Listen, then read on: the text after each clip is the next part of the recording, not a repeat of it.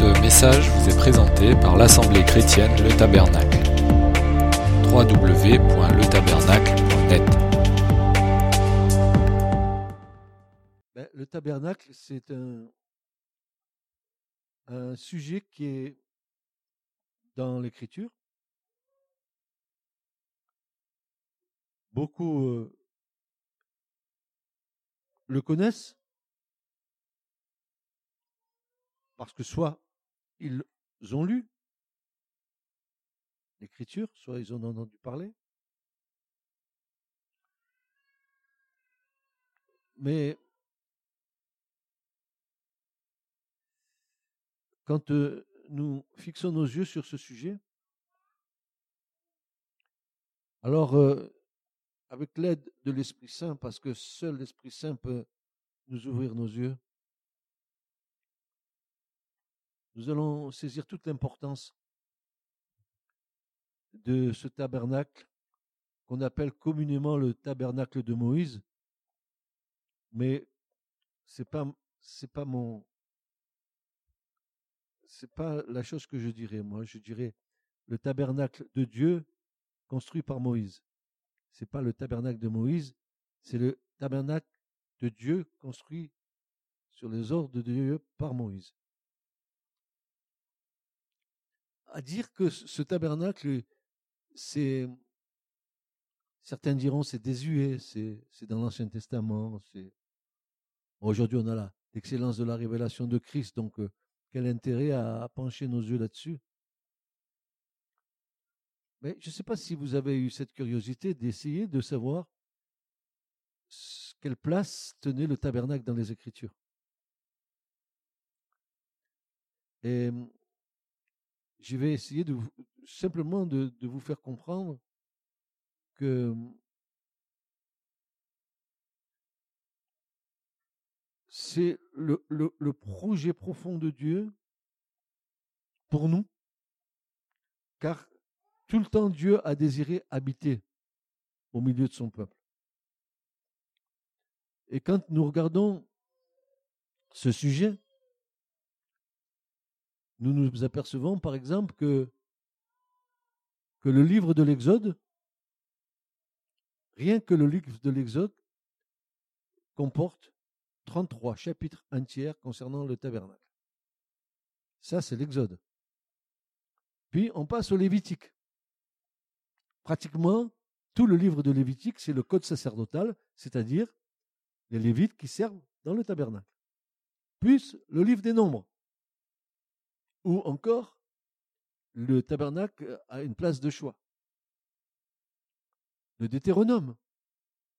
Ensuite, dans la littérature biblique et dans l'Ancien Testament, nous trouvons dans les passages des prophètes souvent des références faites au tabernacle. Les psaumes parlent du tabernacle de Dieu. Et puis on arrive au, Nouveau Testament. C'est pareil. Ça, serait, ça aurait été impossible que le Nouveau Testament ne nous parle pas du tabernacle. Or, il y a en fin du livre de l'Apocalypse vraiment un passage magnifique concernant le tabernacle de Dieu, le temple de Dieu qui descend du ciel comme la Jérusalem céleste va descendre. Nous voyons ces choses et nous disons, mais en fait, ce sujet-là, il est comme après la venue de Christ, c'est le sujet le plus important qui est dans la Bible. D'abord, la révélation de Christ, c'est le, summum. Mais le tabernacle est entièrement lié il est entièrement lié à Dieu. Et c'est ce que je voudrais vous faire partager ensemble à partir de ce soir. Parce que il y a, une foison de, d'enseignements, il y a une, une, telle richesse dedans que moi-même je ne sais pas par où, par où commencer tellement que comment l'esprit, je veux que l'esprit me conduise parce que je ne veux pas de notes. J'ai dit, Seigneur, tout ce que tu as mis sur mon cœur, je vais le donner. Bien sûr, j'ai quelques petites références, juste pour suivre une trame, mais voilà, je vais me laisser guider par le Seigneur. Donc, tabernacle, d'abord, euh, est-ce que Israël avait vraiment besoin d'un tabernacle? Et pourquoi ce tabernacle est apparu dans la vie d'Israël et du peuple d'Israël? Est-ce que c'était une intention de Dieu juste après la libération des Israélites de l'Égypte? Ou c'était quelque chose que Dieu avait prévu longtemps à l'avance? Et que Dieu, dans, sa, dans son omniscience, avait tout préparé pour qu'au temps fixé par lui, ces choses puissent s'accomplir. Alors, quand nous regardons les patriarches, Abraham, Isaac, Jacob, ils n'avaient pas ni de temple ni de tabernacle pour offrir des sacrifices. Donc, ils offraient des sacrifices là où ils se trouvaient. Puis, nous voyons que dans l'histoire des patriarches, à un moment donné, Jacob et ses fils sont descendus en Égypte. Euh, L'Écriture nous dit qu'ils étaient environ 70. Vous trouverez ça dans le livre de l'Exode, Oele Shemot Israël. Et ça veut dire que 70 sont descendus en Égypte. Et à partir de là, un peuple a commencé à se former, mais un peuple qui, lorsque le pharaon qui connaissait Joseph s'est éteint, le pharaon d'ensuite n'a pas eu la même attitude à l'égard d'Israël et des amis sous l'esclavage. Pourtant, est-ce que Dieu avait euh, laissé Israël sans espérance? Non, pas du tout. Je vous ai dit que euh, Dieu, c'est le maître des temps. Il a fixé les temps comme il a fixé le temps où le tabernacle devait apparaître au milieu de son peuple. voilà, mais qu'est-ce que Dieu a fait? Qu'est-ce que Dieu a dit? Comment cela s'est-il passé? Eh bien, On a déjà une première indication quand Dieu va parler à Abraham en Genèse 15. Et vous allez voir que il n'y a pas de hasard. Bannissez ce mot hasard de votre vocabulaire. Ça n'existe pas. Tout est entre les mains de Dieu. Alors, prenons Genèse chapitre 15, à partir du verset 13.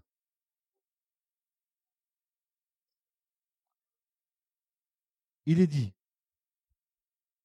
Genèse 15, verset 13. L'Éternel dit à Abraham, Sache certainement que ta semence ou ta descendance séjournera dans un pays qui n'est pas le sien, c'est-à-dire l'Égypte. Et ils la serviront et l'opprimeront pendant 400 ans. Notez bien tous ces détails. Ils vont être asservis, opprimés pendant 400 ans. Mais moi aussi, moi aussi, je jugerai, moi, la nation qui les aura asservis. Et après cela, ils sortiront avec de grands biens. Et ici, nous voyons ce même Abraham qui a pourvu à l'agneau pour euh, euh, que, Dieu a pourvu à l'agneau pour, euh, Abraham avec Isaac, que Dieu va pourvoir et qui va dire, il dit qu'il va pourvoir à ce que ce peuple qui est opprimé et asservi pendant 400 ans, donc c'était donc bien 400 ans avant que Dieu disait ça à Abraham, Abraham ne connaissait pas Joseph, puisque après Abraham, ça a été Isaac son fils qui a engendré après euh, Jacob et Ésaü. Donc Abraham ne connaissait pas toute cette descendance. Mais Dieu lui dit, ta semence, elle va être opprimée. Ta semence, elle va être asservie. Pendant, il va lui donner le temps. 400 ans. C'est tellement précis. 400 ans. Et après cela, ils sortiront avec de grands biens. Pourquoi Dieu dit cela? Parce que nous verrons que quand Israël va sortir de l'esclavage de l'Égypte, ils vont pas sortir les mains vides. Ce que Dieu a dit à Abraham, eh bien à ce moment-là, il va pourvoir de telle façon que quand Israël va sortir de l'Égypte, il va passer dans les déserts, que Dieu va demander à Moïse de lui construire le tabernacle, ils avaient tous les matériaux pour le construire. De l'or, de l'argent, de l'airain en profusion. Vous allez voir que c'est écrit dans l'Écriture. C'est qu'à un moment donné, dans une plaie des premiers-nés, les Égyptiens qui en avaient marre, n'est-ce pas, de ce que la main de Dieu s'apesantissait sur eux, ils leur ont dit, allez, maintenant, partez, tenez, prenez un vase, un, vase d'argent, un vase d'or, euh, mais partez, partez, laissez-nous tranquilles. Et nous verrons que dans la construction du tabernacle, le nombre de quantités de tonnes d'argent et d'or et des c'est fantastique ce qu'ils ont récolté, parce que Dieu avait pourvu à ce qu'à un moment donné, ce tabernacle serait édifié par Moïse dans le désert. Réjouissez-vous, Dieu a prévu des choses pour vous, et autant fixé par lui, sa chose s'accomplira. Ça, c'est la leçon que nous pouvons retirer. Le Seigneur, dans sa bonté, nous dit des choses, et ces choses se réaliseront. Peu importe le temps, hein, euh, il y a un moment donné dans, le livre des Éphésiens, voyez-vous, je prends une entière liberté avec cet enseignement pour vous montrer un peu que, que le Seigneur, lui, c'est pas l'homme, hein, c'est dans l'épître aux Éphésiens. Et regardez ce qu'il est dit dans l'épître aux Éphésiens, au chapitre 1, à partir du verset 8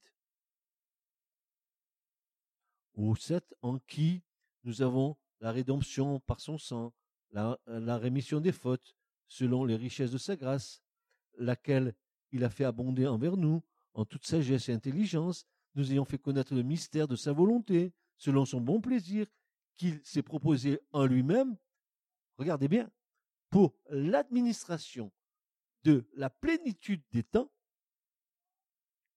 Dieu administre la plénitude des temps.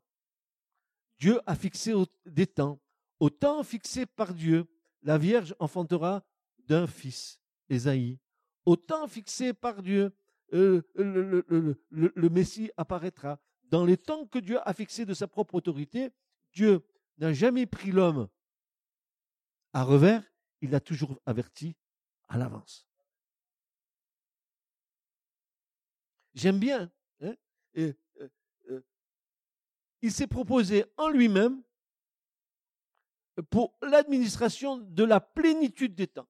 Donc, devant Dieu, il y a toute la plénitude des temps, jusque pour notre temps terrestre, qui vont jusque dans l'éternité, et Dieu a fixé des temps. Et ces temps s'accomplissent quand Dieu avait décidé qu'ils se soient accomplis. Et quand les temps furent accomplis, Christ est né d'une vierge.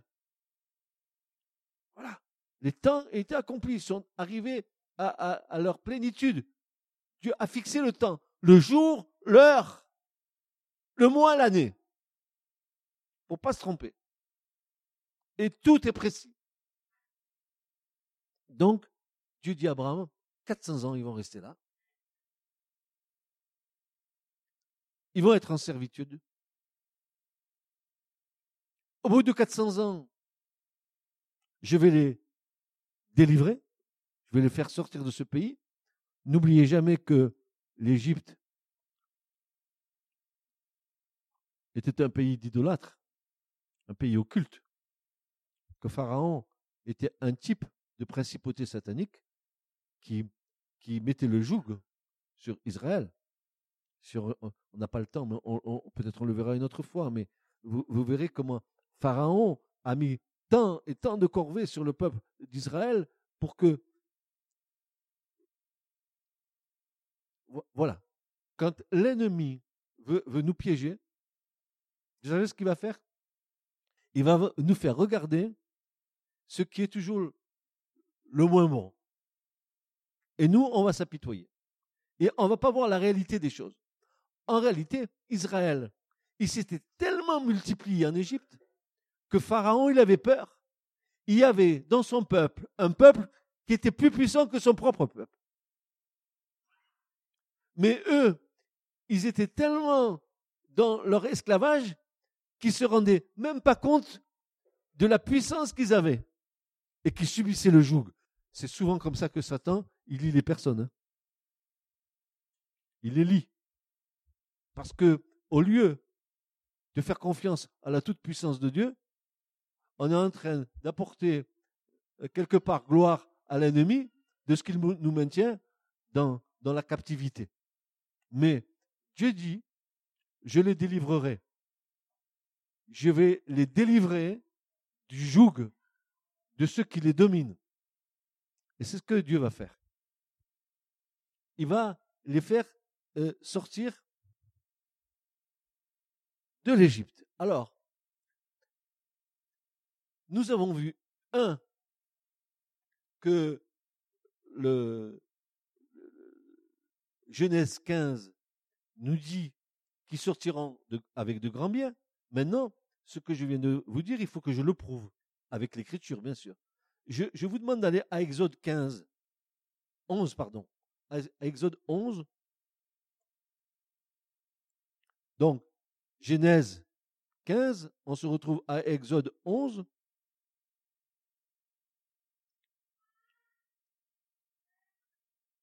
Et vous avez tout de suite, vous allez tout de suite comprendre euh, je vous ai dit Exode 11. Oui. L'Éternel, verset 1. Et l'Éternel dit à Moïse, je ferai venir encore une plaie sur le Pharaon et sur l'Égypte. Après cela, il vous laissera aller d'ici. Lorsqu'il vous laissera aller complètement, il vous chassera tout à fait d'ici. Parle donc aux oreilles du peuple. Que chaque homme demande à son voisin et chaque femme à sa voisine des objets d'argent et des objets d'or. Vous avez compris comment ils vont construire le tabernacle? Des Israélites, les, les Égyptiens, c'était la dernière plaie, c'était les premiers-nés qui étaient en train de mourir. Je vous signale à toutes fins utiles pour que vous, compreniez bien que les premiers-nés, ce n'était pas seulement les enfants en bas âge. Tu pouvais être, premier-né, être, avoir l'âge de 50 ans. Tous les premiers-nés, des hommes et des animaux, tous, quand ils ont vu cette plaie s'abattre sur eux, ils ont dit non, non, allez, partez, partez, partez, partez. Allez, tenez, tenez, prenez tout. Et, pendant ce temps, eux, ils ont grangé tout, parce que Dieu avait dit, ils sortiront avec de grands biens et qu'à un moment donné, il fallait que Moïse construise le tabernacle dans le désert. Donc, mon Dieu, dans sa grâce, pourvoira à tous vos besoins.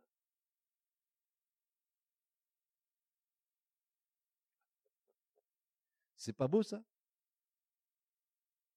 C'est même pas la peine que tu cherches. Hein tu vas pas aller chercher les, les plats, on te les donne pour que tu partes. Il est dit dans l'Écriture dans le prophète Esaïe, il est dit dans l'Écriture que Dieu donnera à son peuple de pouvoir piller les trésors cachés des ténèbres. L'Église, elle est dans la capacité, et dans la puissance et dans le pouvoir de piller le royaume des ténèbres. Encore faut-il que l'Église se rende compte de cette puissance qui est mise à sa disposition, puissance qui est mise à sa disposition dans, notre soumission. Et non pas qu'on se serve du nom du Seigneur pour faire ce qu'on a envie de faire. Mais l'Église a, ce, cette, cette possibilité de lier, de délier les choses. Les choses qui sont dans les cieux, les choses qui sont sur la terre. L'Église, c'est le gouvernement de Dieu sur la terre. Malheureusement, on en a fait n'importe quoi.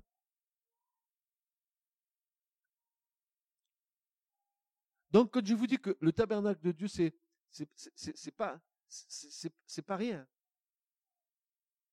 Pourquoi pourquoi que Dieu leur a donné la possibilité de sortir avec d'aussi grands biens c'est parce que Dieu va faire une déclaration. Il va dire ceci. Il va dire, ils me feront un sanctuaire et j'habiterai au milieu d'eux. Alors, on va lire ce passage dans le livre de l'Exode. C'est Exode 25.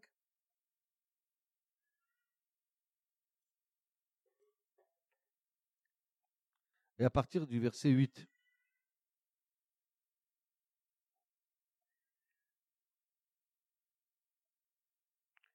Ils me feront pour moi un sanctuaire et j'habiterai au milieu d'eux. Mais pour que Dieu habite au milieu de son peuple, pour que le sanctuaire soit établi, érigé par Moïse,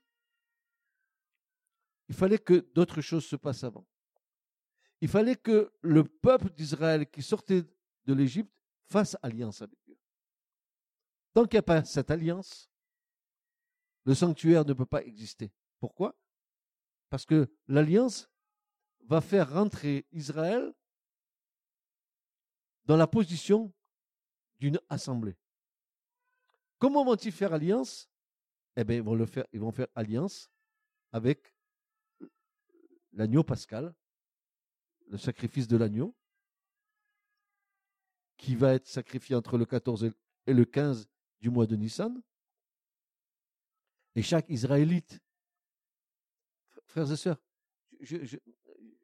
si, je, si, je, vous dis des choses, vous, allez voir comme c'est beau. Je, je vais lire avec vous Exode 12.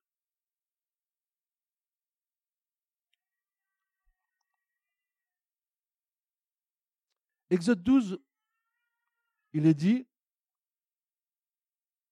L'Éternel parla à Moïse et à Aaron dans le pays d'Égypte, disant, Ce mois-ci sera pour vous le commencement des mois. Il sera pour vous le premier des mois de l'année. Il faut que nous comprenions qu'en Israël, l'année est composée en deux. L'année commence par l'année religieuse. C'est le mois de Nissan. Et puis, au mois de septembre, il y a l'année civile. Mais ce qui prime d'abord, c'est l'année religieuse. Or, l'année religieuse va être faite au moment de Nissan.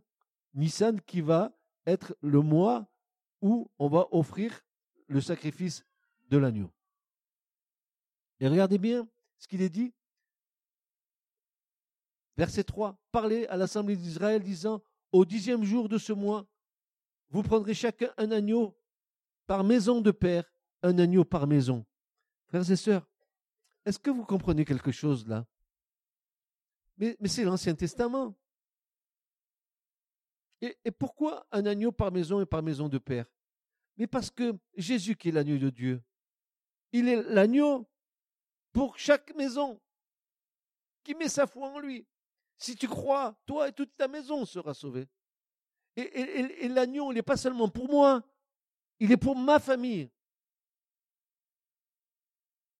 L'aspersion du sang de l'agneau, il est pour ma maison. D'ailleurs, quand ils vont sortir d'Égypte, Dieu leur dit, rentrez dans vos maisons parce que ce soit le destructeur va passer. Il va leur dire, prenez le sang du sacrifice, badigeonnez les linteaux de vos maisons, de vos portes de vos fenêtres, afin que quand le destructeur passe, il ne touche pas vos maisons. Et quand viendra le moment du jugement de Dieu, Dieu viendra, mais il verra l'aspersion du sang de Jésus sur nos maisons, et ça passera par-dessus. On ne sera pas touché. Vous savez ce que ça veut dire Pâques? Pâques, peu ça, ça veut dire passer outre, passer par-dessus. Dieu passera par-dessus. Il ne regardera pas à nos péchés parce que nous avons été mis au bénéfice de l'alliance par le sang de l'agneau. remarquez que cette chose-là, c'est un fondement du Nouveau Testament. Il n'y a rien de nouveau. Il n'y a, rien de nouveau. Euh, euh, Jésus est pour chaque maison. Il est pour chaque famille. Le, sang de l'agneau est bénéfique pour tout le monde dans nos maisons. Nous sommes mis sous l'aspersion du sang de l'agneau. Encore faut-il que les membres de nos familles rentrent dans les maisons avant que le jugement tombe. C'est ça le problème. Hâtons-nous de les faire entrer. Regardez, on continue. Et si la maison est, trop peu nombreuse pour un agneau, que lui et son voisin, le, plus rapproché de sa maison, le prennent selon le nombre des âmes. Vous compterez pour l'agneau d'après tout ce que chacun peut manger. Vous aurez un agneau commun, sans défaut, tamim, parfait. On exigeait que l'agneau allait, être sacrifié devait être sur le plan physique parfait. Comme Jésus a été parfait pour monter à la croix. Pareil, il est dit, mal, âgé d'un an, un an en pleine maturité. Et l'Écriture nous dit que Jésus, Luc, avait environ 30 ans quand il commença son ministère, en plein temps de la maturité. En plus de ça, il faut que vous compreniez bien que quand Jésus a commencé son ministère à 30 ans, il ne faisait qu'accomplir la loi que Dieu avait donnée à Moïse, qui disait qu'aucun que Hattite, qui est de la maison de Lévi, ne pouvait servir dans le tabernacle qu'à partir de 30 ans. Jésus, sur ce plan-là, il a été irréprochable. Quand il a dit tout est accompli, y compris dans ses moindres détails. Et ça, ça me réjouit mon cœur. De savoir que il n'y a rien, on ne peut pas prendre en défaut l'écriture. Impossible. Impossible que vous puissiez prendre en défaut l'écriture. On continue. Vous le prendrez d'entre les moutons ou d'entre les chèvres, et vous le tiendrez en garde jusqu'au quatorzième jour de ce mois, et toute la congrégation de l'Assemblée d'Israël l'égorgera entre les deux soirs. Ils, ils prendront de son sang et en mettront sur quoi? Sur les deux poteaux et sur le linteau de la porte aux maisons dans lesquelles ils le mangeront. Et ils mangeront la chair en cette nuit-là. Ils la mangeront rôtie au feu avec des pains sans levain et des herbes amères. Vous avez vu ce qu'il est dit ici? Au dixième jour du mois, verset 3, vous, vous prendrez chacun un agneau. Donc, du dixième jour jusqu'au seizième jour, 14 et 15, où on va sacrifier l'agneau, pendant ces six jours, l'agneau pouvait être observé par tous ceux qui allaient le sacrifier et le voir s'il était parfait ou pas dans son intégrité physique. Pendant six jours. Vous vous souvenez pas, Jésus? Il n'est pas resté pendant six jours dans le temple? À enseigner? À, à, à, Et les huissiers sont venus dire au souverain sacrificateur, on l'a entendu, mais on n'a rien trouvé en lui. Tout est parfait.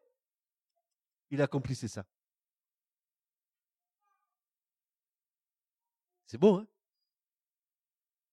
C'est beau.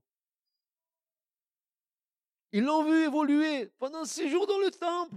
Et au bout de six jours, ils ont dit, mais non, non, on n'a rien trouvé. Non, non, on peut rien dire. Ils voulaient le surprendre. Non, non, non, on n'a jamais entendu parler comme cet homme. C'était les six jours de l'agneau qu'on observait là, qui étaient sans défaut, pour qu'il aille où? Eh ben, Au sacrifice. Quand les six jours sont passés, eh ben, Jésus est allé au sacrifice. Comme l'agneau. Vous vous rappelez ce que Jean-Baptiste a dit quand il l'a vu arriver sur le rivage? Qu'est-ce qu'il va dire? Il va dire c'est le Messie Il va dire c'est... Non, il dit voici l'agneau de Dieu qui ôte le péché du monde.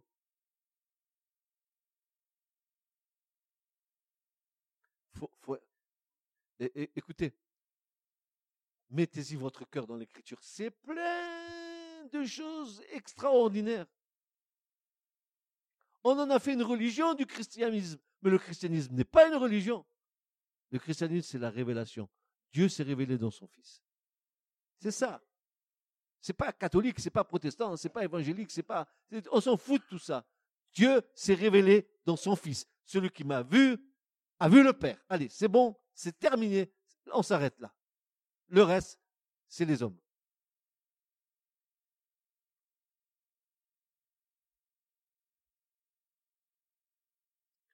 Vous ne mangerez, verset 9, vous n'en mangez pas qui soit à demi cuit ou qui était cuit dans l'eau, mais rôti au feu.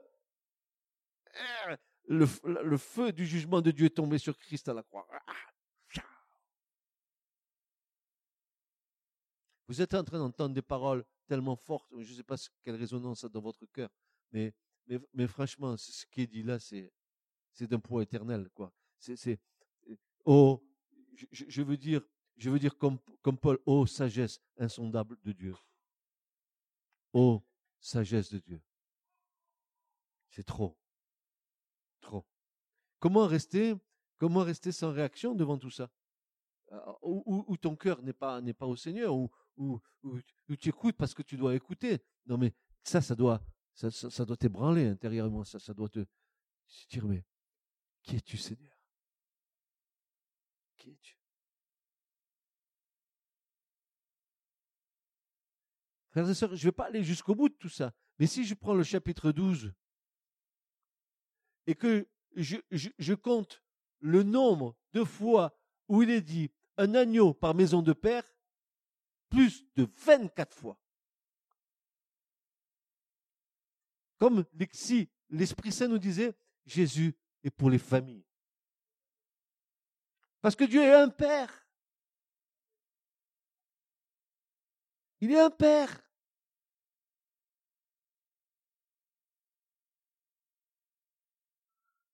Il est un Père.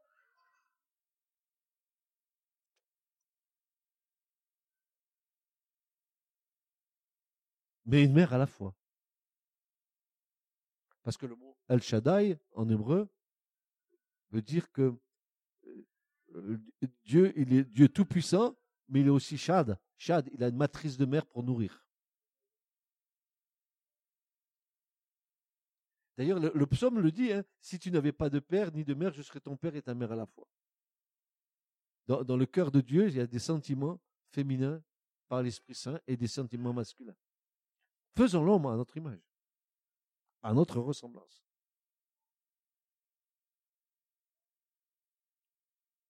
Alors, le peuple fait alliance par le sang. Désormais, Dieu n'appelle plus Israël son peuple, il va l'appeler dans le chapitre 12 l'assemblée d'Israël. Ça y est, l'alliance est faite. Le sang a coulé, désormais, ça devient son assemblée faut voir les mots. Pourquoi ça change? Parce qu'il y a l'alliance, parce que le sang. Ça change, c'est plus le peuple. Maintenant, c'est l'église. Ada. Ou la Keila, l'église. En, hébreu, mais dans, le Nouveau Testament. Ou l'ecclésia, comme vous voulez. Mais voilà, c'est ça. Ça y est, c'est l'église, c'est son épouse. Désormais, Israël devient l'épouse du Seigneur. Il va l'épouser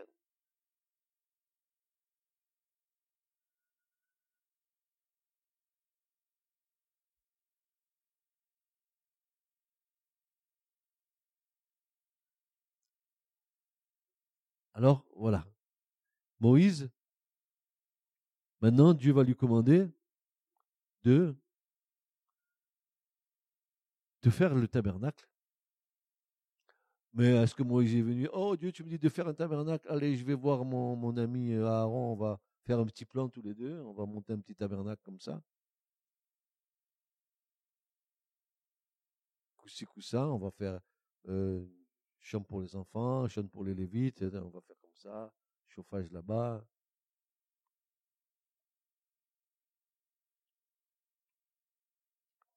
Quand Dieu va dire à Moïse de lui faire un tabernacle, vous savez ce qu'il va lui faire faire d'abord? Il va lui, il va dire trois fois le mot plan. Alors on va, on, va le voir, le modèle, on va voir les trois mots. Et sachez qu'en hébreu, c'est pas le français. Si le français il a qu'un mot pour dire modèle, l'hébreu, pour dire modèle, il a plusieurs mots.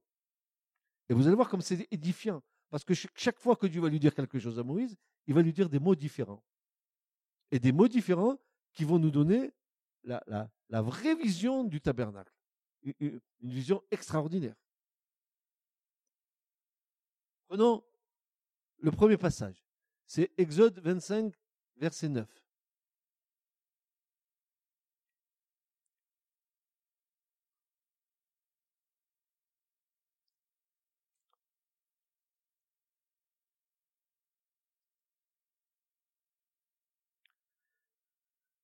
Il dit ceci, ils me feront pour moi un sanctuaire,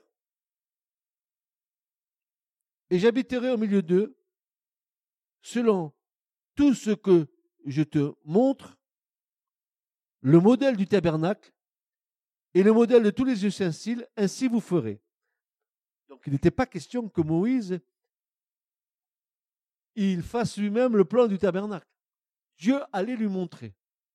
Et quand il dit le mot modèle ici, il va lui dire, le modèle dont je te parle là, c'est euh, une, construction. C'est euh, un, plan. Je vais te montrer le plan tel que tu dois le, construire. Et quand tu regardes euh, Exode 25, 9, tu retrouveras un, peu plus bas dans, dans le verset 40, il va lui dire ceci, regarde et fais selon le modèle qui a été montré sur la montagne. Il va reprendre le même mot. Mes frères et sœurs, je voudrais attirer votre attention que si Dieu lui montre le modèle à faire sur la montagne, qui va lui montrer le modèle du tabernacle, il va mettre sur Moïse une responsabilité terrible. Il va lui dire, prends garde. Et en lui disant ça, il lui dit, fais attention, fais selon tout le modèle que je t'ai montré, et qui ne manque rien. C'était quand même une drôle de responsabilité, parce que quand nous allons euh, dans les autres enseignements, commencer à voir comment le tabernacle a été monté, euh, comment il a dû être euh, construit, comment, euh, comment Dieu a fait pour, pour le mettre en fonctionnement, etc. il y avait une espèce de responsabilité sur Moïse qui était grande, mais dans laquelle Dieu aidait. Ensuite, on va trouver en Exode 26 et verset 30, il est dit ceci, et tu dresseras le tabernacle selon son ordonnance, selon ce qui t'a été montré sur la montagne. Et là, oh, mystère, voilà, ce que c'est plus grand, un, plan, c'est plus une construction. Dieu dit à Moïse, le tabernacle que tu vas monter là, c'est le plan que je te donne, c'est que ce tabernacle, c'est un modèle de justice. Mishpat, en hébreu. Qu'est-ce que Dieu veut dire? Pourquoi Dieu lui dit, ça sera un modèle de justice Je vais vous dire une chose, frères et sœurs. Toute cette terre, elle est basée sur la justice de Dieu. Et la justice de Dieu a été manifestée à un moment donné avec Christ. Et, que vous le vouliez ou pas, que vous le croyez ou pas, tout ce que Dieu fait, c'est pour manifester sa justice aux hommes, sa justice qui est bonne, qui est juste, qui est sainte, et, pour, montrer aux hommes comment est le royaume de Dieu par rapport à la terre et à la corruption de la terre. Donc, voilà que le mot modèle, il signifie plus tavnit, c'est-à-dire plan ou construction, voilà qui signifie justice. Et nous, en français, on n'a pas, on, a mis modèle. Mais c'est pas en hébreu. En hébreu, il dit pas modèle. Il dit modèle, oui, mais modèle de justice. Il rajoute. Donc, qu'est-ce qui se passait quand le tabernacle a été monté Ce tabernacle-là, qu'est-ce qu'il reflétait au milieu du peuple d'Israël? Ben, La justice de Dieu. Dieu régnait en justice sur son peuple. Et alors, ce qui est intéressant, et là, c'est un secret. Là, vous aurez, je, le dis, c'est sans forfanterie que je le dis, c'est que peu savent ça. C'est que il va se passer quelque chose quand Dieu dit en Exode 25 et verset 8, pour reprendre le passage, je veux le voir avec vous en détail,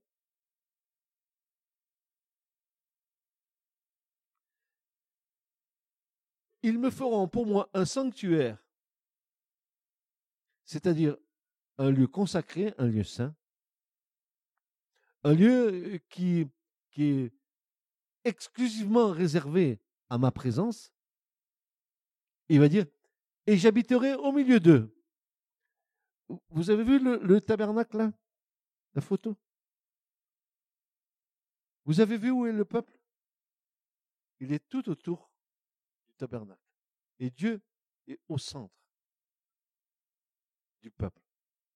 Comme Dieu doit être au centre de ta vie. L'Église. L'Église, le centre de la vie de l'Église, c'est Christ. C'est pas moi. Moi et mes intentions, moi et mes divagations, moi et mes projets, moi, moi et moi et moi et moi. Christ, c'est le centre des affections du peuple de Dieu. L'Écriture dit ici, j'habiterai au milieu de, vous. Mais l'interprétation, elle peut être différente. Le terme hébraïque, betucham en hébreu, il peut être traduit de deux façons. Il peut être traduit, j'habiterai au milieu d'eux, j'habiterai parmi eux, mais on peut aussi se traduire, j'habiterai en eux. Et si c'est vraiment ça qu'on peut trouver, ça me fait retourner à Jean 3,16. Jean 3,16, c'est il faut que tu naisses de nouveau. Je mettrai en, eux mon esprit. Ah, tiens, Dieu veut mettre dans l'Israélite sa présence. Mais tu délires pas, Francis? Tu vas pas trop loin dans tes interprétations? Ah, oui, peut-être. Mais l'écriture va me sauver une fois de plus. Pourquoi je dis ça? Parce que je vais prendre la Septante, qui est la traduction grecque de l'hébreu. Et je vais dans ce passage. Et je vois, oh miracle, que la Septante nous dit, encore mieux que ça, ils me feront un sanctuaire et je serai vu en eux. Alors les bras m'en tombent. Ce que dit la Septante. Mais vous imaginez, frères et sœurs, c'est le livre de l'Exode. Combien de siècles après Jésus est venu? Combien de siècles après va-t-il parler à Nicodème? Mais combien?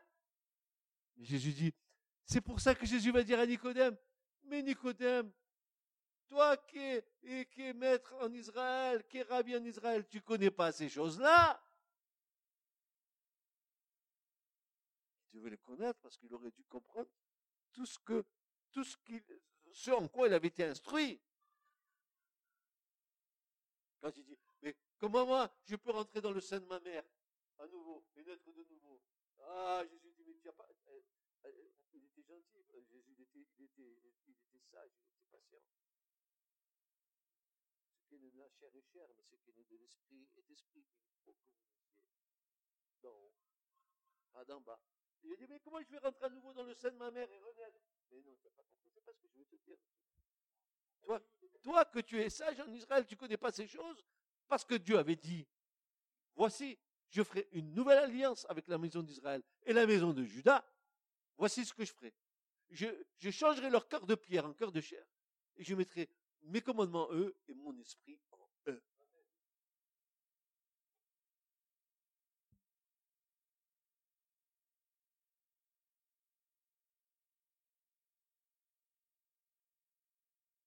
Et pour bien comprendre que Jésus a bien plus de valeur que Moïse, pour bien comprendre que si Moïse a été un fidèle serviteur, Jésus est plus excellent que lui. Et on va lire un passage ensemble.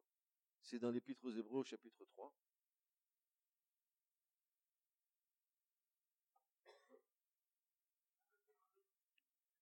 Lisons-le ensemble.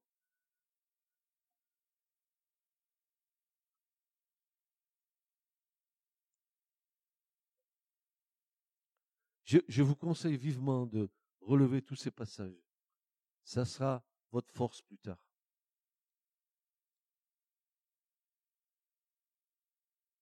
Hébreu 3. C'est pourquoi, frères saints, à partir du verset 1, participant à l'appel céleste, considérez l'apôtre et le souverain sacrificateur de notre confession, Jésus, qui est fidèle à celui qui l'a établi, comme Moïse l'a été dans toute sa maison. Donc, Moïse a été fidèle dans toute la maison de Dieu, car celui-là a été jugé digne d'une gloire d'autant plus grande que celle de Moïse, que celui qui a bâti la maison a plus d'honneur que la maison. Car toute maison est bâtie par quelqu'un, mais celui qui a bâti toute chose est Dieu.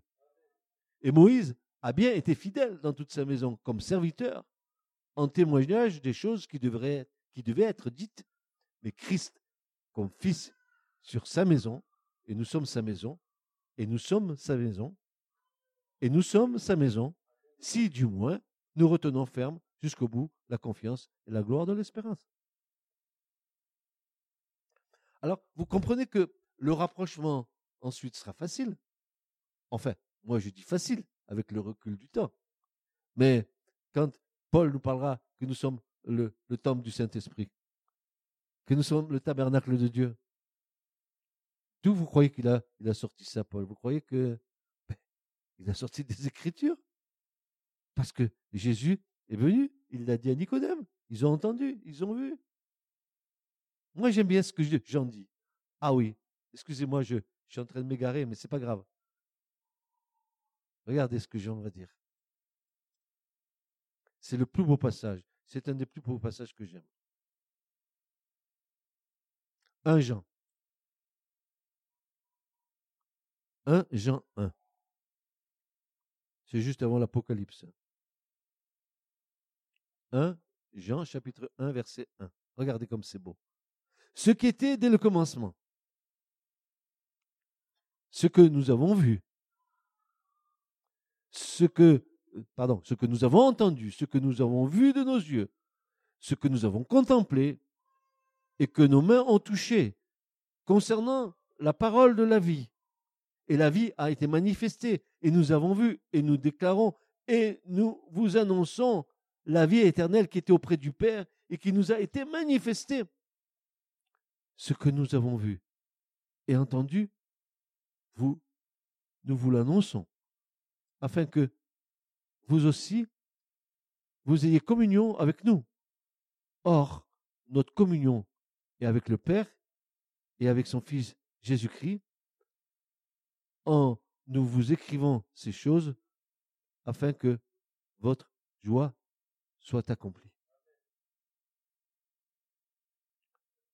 Ce que nous avons vu, ce que nous avons contemplé du Verbe de la vie, ce que nous avons touché, bien sûr que Jean a touché, Bien sûr que Jean a touché quand il était sur le sein de Jésus pendant la Sainte Seine. Croyez pas qu'il n'avait pas euh, sa tête sur la poitrine de Jésus. Et, je dis, et, je le répète dans cet enseignement, Jean a été celui qui a entendu battre le cœur de Dieu.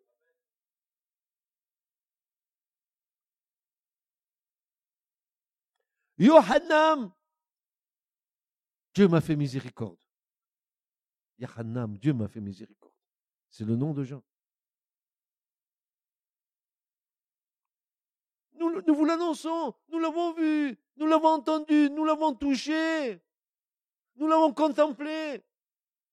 La gloire, nous avons, nous avons été témoins oculaires de sa, de sa gloire quand il a été transfiguré sur le mont Tabor.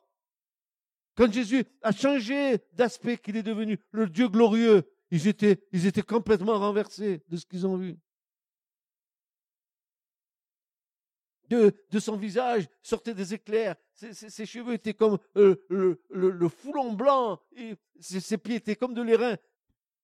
La même vision que Jean aura dans l'Apocalypse, il va tomber raide mort. Et là, sur le monde du Tabor, Jésus les a gardés. Mais dans l'Apocalypse, l'autre, il tombe raide mort et Jésus va le relever. J'étais mort, voici, je suis vivant au siècle des siècles. Alléluia. Vous vous rendez compte qui, en a affaire? Et, le monde, se passe de ça. Et, et le monde se passe de ce qui, de ce qui va arriver.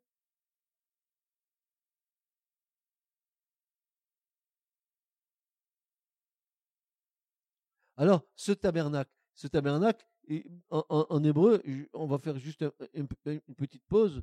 En haut, vous voyez le tabernacle, il y a un mot hébreu où j'ai mis un devant, tout à fait en haut, c'est Amishkan. Amishkan, ça veut dire le tabernacle en hébreu. Mais il a plusieurs noms.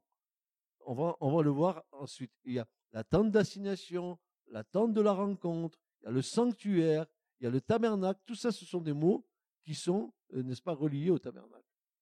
Et Amishkan, c'est le mot tabernacle en hébreu. Regardez le second mot. Le second mot, c'est le mot Shekinah. Et Shekinah en hébreu veut dire la présence de Dieu.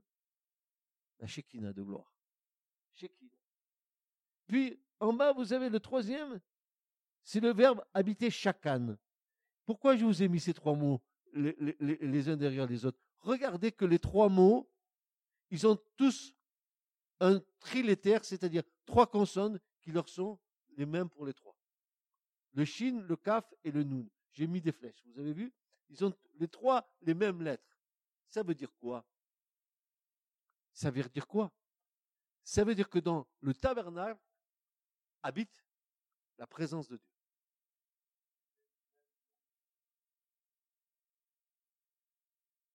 Dans le tabernacle habite la présence de Dieu. Dieu intimement lié à son temple. Comme Jésus est intimement lié au temple que tu es.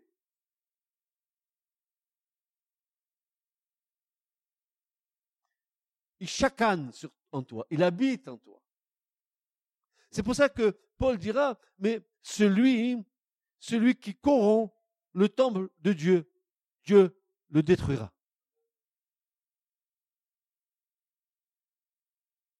Euh. Corinthiens. Oui, plusieurs passages. Voilà. Ne savez-vous pas 1 Corinthiens 3, verset 16. Ne savez-vous pas que vous êtes le temple de Dieu? Et que l'Esprit de Dieu habite en vous Si quelqu'un corrompt le temple de Dieu, Dieu le détruira, car le temple de Dieu est saint, et tel vous êtes.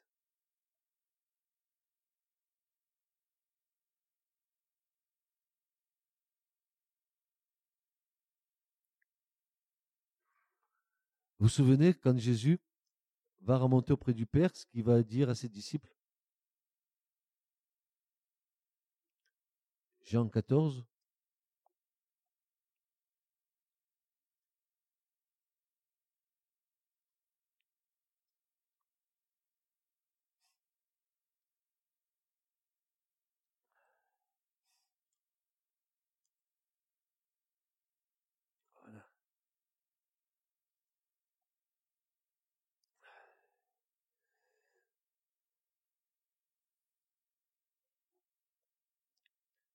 Verset 15. Si vous m'aimez, gardez mes commandements. Et moi, je prierai le Père. Il vous donnera un autre consolateur pour être avec vous éternellement. Vous avez compris que le Saint-Esprit est en nous pour l'éternité?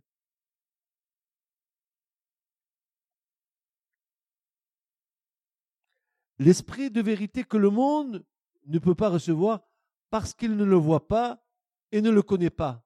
Mais vous, vous le connaissez. Regardez bien ce que Jésus va dire. Parce qu'il demeure avec vous et qu'il sera où? En vous. Il sera en vous. Ça veut dire quoi? Ça veut dire que le tabernacle que tu es, comme le tabernacle de Moïse. La nuée venait rentrer dans le tabernacle, dans le propitiatoire, dans le lieu très saint, et se reposer sur l'arche. Ainsi, l'Esprit de Dieu vient et repose en nous dans le tabernacle que nous sommes. C'est pour ça que nous insistons et que j'insiste à vous dire, gardez vos cœurs droits et purs. Si nous voulons avoir une, grande, de plus en plus grande plénitude du Saint-Esprit en nous, il nous faut absolument que nous laissions la place au Seigneur.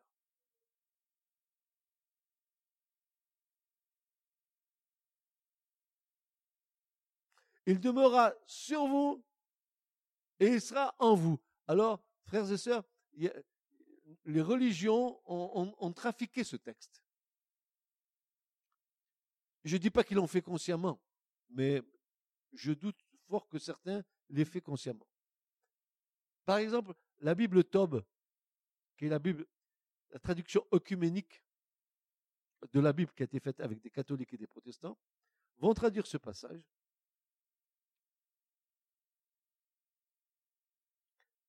parce qu'il demeure avec vous et qu'il est en vous. Ah. Il est en vous. Comment ça se fait que Jésus aurait dit ça? Est-ce que Jésus ne ment pas là quand il dit ça? Regardez ce que Jean dit. Jean, chapitre 7, verset 37. Écoutez bien ce, passage. Et en la dernière journée, la grande journée de la fête, Jésus se tint là et cria disant, si quelqu'un a soif, qu'il vienne à moi et qu'il boive. Celui qui croit en moi, selon ce qu'a dit l'Écriture, des fleuves d'eau vive couleront de son ventre. Or, il disait cela de l'esprit qu'allait recevoir, qu'allait recevoir ceux qui croyaient en lui, car l'Esprit n'était pas encore, parce que Jésus n'avait pas encore été glorifié. Donc il ne pouvait pas être dans les disciples tant que Jésus n'était pas mort et ressuscité d'entre les morts et remonté à la droite du Père. Il est avantageux pour moi que je m'en aille afin que le Père vous envoie l'Esprit Saint. Donc Jésus leur a pas dit, il il demeure sur vous, il est en vous. Jésus dit, il demeure sur vous, mais il sera en vous parce que ce n'était pas le moment qu'ils le reçoivent. Et pourquoi avoir dit ça? Ça veut dire que tous les catholiques ils disent j'ai le Saint-Esprit alors qu'ils ne sont pas nés de nouveau.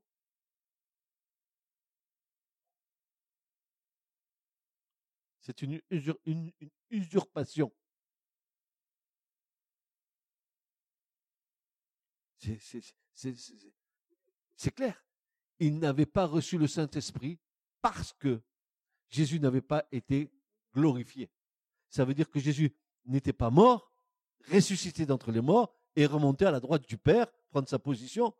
Il a dit, il est avantageux que je m'en aille afin que mon Père vous envoie l'Esprit en mon nom. Lui viendra convaincre le monde. Mais il n'avait pas reçu avant. Jésus ne pouvait pas leur dire, il demeure sur vous et il est en vous. C'est impossible. Il n'avait pas été ni mort, ni enterré, ni ressuscité, ni glorifié. Donc c'est un coup de Trafalgar. Désolé. Comment des érudits, parce que j'estime que les gens qui ont fait la traduction de cette Bible, ce sont des érudits, comment ont-ils fait pour se mettre d'accord pour faire ça là, comme ça? Alors que le verbe, en grec, c'est un futur. C'est même, c'est pas un présent le verbe. Il sera estai en, en grec. C'est sera, il sera en vous, pas Amy, il est. Où est-il Il est. Non. Non. Donc il y a, y a un coup de trampoline. C'est pour ça que les gens te disent, mais moi j'ai l'Esprit de Dieu. Mais tu n'as pas l'Esprit de Dieu tant que tu n'es pas né de nouveau. C'est clair.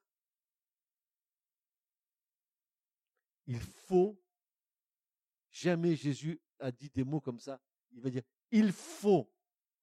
Je traduis, c'est d'une nécessité vitale.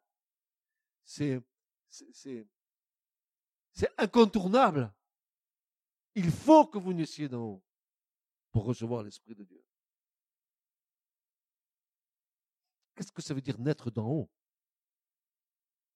Naître d'en haut, ça veut dire recevoir ce qui vient d'en haut qui te fait naître à une vie nouvelle.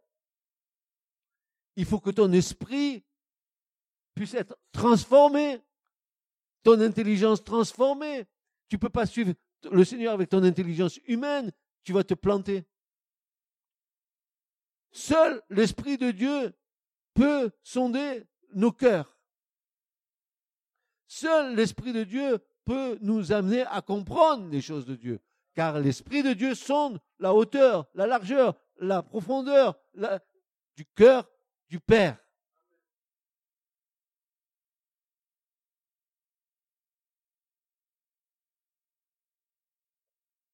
Alors, pour terminer, ah, vous dites, ça y est, déjà, c'est fini. Mais on pourrait rester toute la nuit, c'est sûr. Mais il faut faire une première, première conclusion.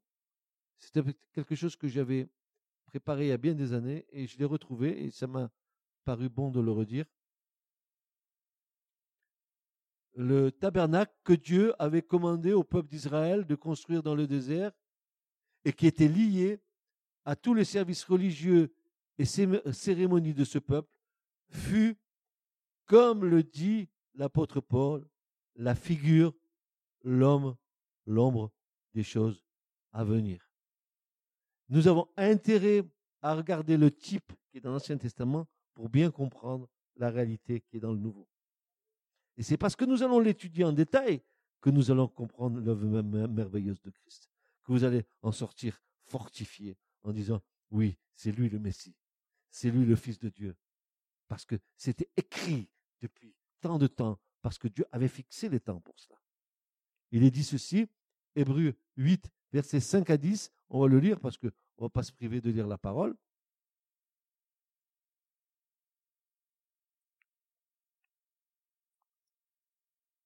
Hébreu 8, verset 5.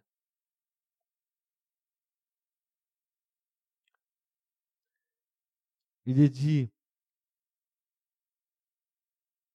comme Moïse. Voilà. Alors, on va commencer verset 3. Car tout souverain, tout souverain sacrificateur est établi pour offrir des dons et des sacrifices. C'est pourquoi il était nécessaire que celui-ci aussi eût quelque chose à offrir. Si donc il était sur la terre, il ne serait pas sacrificateur puisqu'il il y a ceux qui offrent des dons selon la loi, lesquels servent la figure et l'ombre des choses célestes. Que la figure et l'ombre des choses célestes. Comme Moïse, quand il allait construire le tabernacle, a été averti divinement. Car Prends garde. Et vous allez comprendre pourquoi euh, Dieu dit à, Moïse de prendre garde. Prends garde, dit-il, à faire toutes les choses selon le modèle qui t'a été montré sur la montagne. Pourquoi Dieu dit ça à Moïse? Parce que s'il manquait un iota au plan de Dieu, un iota au plan pour monter le tabernacle, c'est comme s'il montait un iota à l'œuvre de Christ. C'est pour ça que Jésus dit, il ne manque pas un iota, tout est accompli. C'est sûr comme c'est beau. Mais comme c'est beau, il n'y avait pas un iota du... du et c'est pour ça que Dieu, prends garde Moïse, hein. tu es responsable. Je vais te montrer en détail, mais reproduis-le tel que je te le montre. Pourquoi? Pourquoi Dieu dit ça à Moïse? Parce que ça c'était l'ombre de la chose qui allait venir, qui serait bien plus parfaite, qui serait le Christ, qui allait tout, réaliser. Tout réaliser. Parce que l'autel des holocaustes, c'est la croix, parce que euh, la cuve des reins, c'est le baptême, parce que le, lieu saint, c'est la vie dans l'esprit, c'est la parole illuminée par le Saint-Esprit, parce que c'est la prière faite dans l'esprit, parce que c'est le chandelier, c'est la parole qui est, qui est illuminée par la lumière de Dieu, parce que tu rentres dans la présence de Dieu dans le lieu très saint. C'est Christ, c'est Christ, c'est le Seigneur.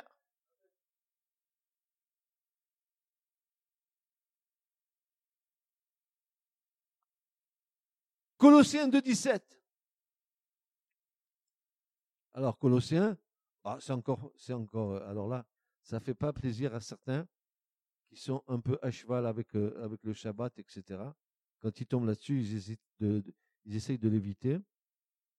Il est dit, euh, à partir du verset 16, que personne, chapitre 2, verset 16 de Colossiens, que personne donc ne vous juge en ce qui concerne le manger ou le boire, ou à propos d'un jour de fête, ou de nouvelle lune, ou de sabbat, qui sont une ombre des choses à venir, mais le corps est du Christ.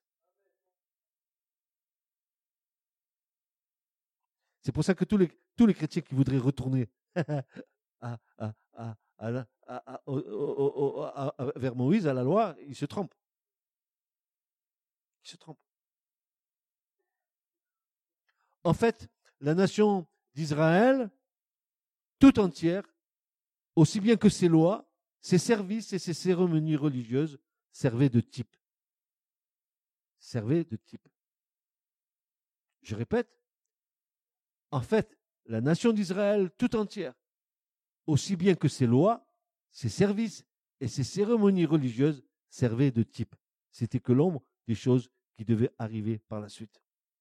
Cela étant admis, notre compréhension du plan et de l'œuvre du salut s'accomplissent maintenant, aussi bien que leur développement futur ne peut être grandement éclairé par une étude attentive de ces figures qui furent répétées chaque année pour notre édification jusqu'à ce que l'âge de l'évangile ait introduit leur antitype, c'est-à-dire la réalité. Qu'est-ce que cela veut dire? Le peuple juif, lui, il a été fidèle d'année en année, il reproduisait tout le temps ces types, ces types, ces types, jusqu'à ce que vienne celui qui devait être l'antitype de tout ça, qui serait le Christ.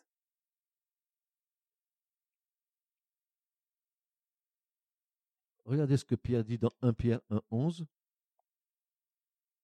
L'apôtre Pierre.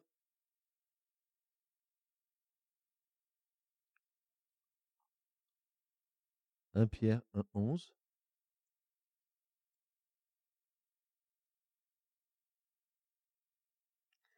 Il est dit ceci, vers à partir du verset 10, duquel salut les prophètes qui ont prophétisé de la grâce qui vous était destinée se sont informés et en qui, avec soin, recherchant quel temps ou quelle sorte de temps l'Esprit de Christ qui était en eux indiquait, rendant par avance témoignage des souffrances qui devaient être de la part de Christ. Voyez-vous? Ils, avaient la vision. Ils avaient la vision. Ils avaient la vision. Et, Hébreu 10 aussi nous dit pareil. Hébreu 10, euh, versets 1 à 3. Moi, j'aime bien lire la parole de Dieu. Hébreu 10, versets 1 à 3, il dit ceci. Car, écoutez bien, c'est pas moi qui le dis, c'est la parole. Car la loi, ayant l'ombre des biens à venir, elle a l'ombre des choses qui devaient venir, non l'image même des choses, ne peut jamais, par les mêmes sacrifices que l'on offre continuellement chaque année, rendre parfaite ce qui s'approche. Autrement, n'eût-il pas cessé d'être offert, puisque ceux qui rendent le culte étaient une fois purifiés, n'auraient eu plus aucune conscience de péché. Mais dans ces sacrifices, chaque année, un acte euh, remémoratif des péchés, car il est impossible que le sang des taureaux et des boucs ôte le péché. Il fallait que ce soit la rançon d'un homme pour les hommes. Une vie contre une vie. Non pas un animal qui était sacrifié, mais un homme qui donnait sa vie pour les hommes. Ce n'est pas seulement et ce n'est pas simplement pour obtenir une connaissance historique des coutumes des cérémonies et du culte juif que nous voulons entreprendre l'étude de ce sujet, mais afin que nous puissions être édifiés par la compréhension de la substance en examinant la figure comme c'était le dessein de Dieu en faisant cette institution. Ce n'est que lorsque nous comprenons avec quel soin Dieu a guidé et dirigé tous les détails de ces figures que nous pouvons y attacher toute l'importance qu'elles comportent. D'abord, il emmena Moïse sur la montagne, il lui fit voir le modèle d'après lequel ces choses devaient être faites. Ensuite, il lui recommanda de n'oublier aucune particularité et soin de faire tout d'après le modèle qui t'a été montré sur la montagne. Prends garde, dit l'Écriture. Il en fut de même pour tous les menus détails du service chaque point, chaque iota du type devait être accompli avec exactitude parce qu'ils illustraient quelque chose de plus grand et de plus important qui devait venir plus tard.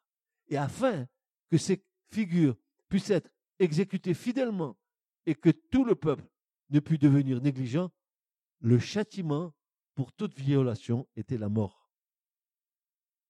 Ça rigolait pas.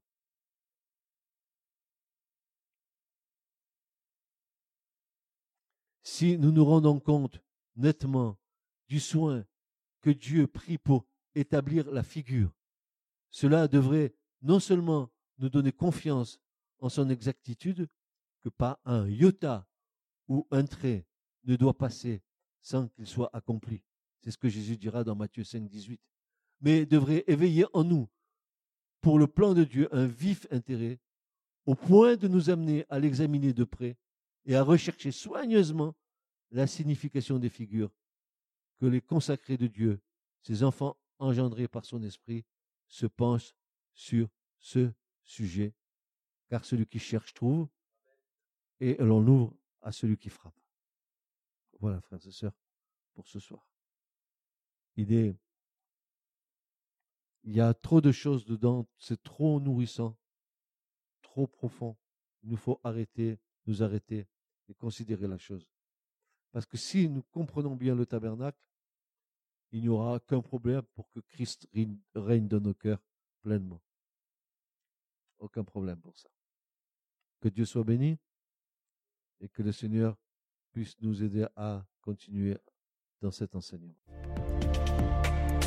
Ce message vous a été présenté par l'Assemblée chrétienne Le Tabernacle. www.letabernacle.net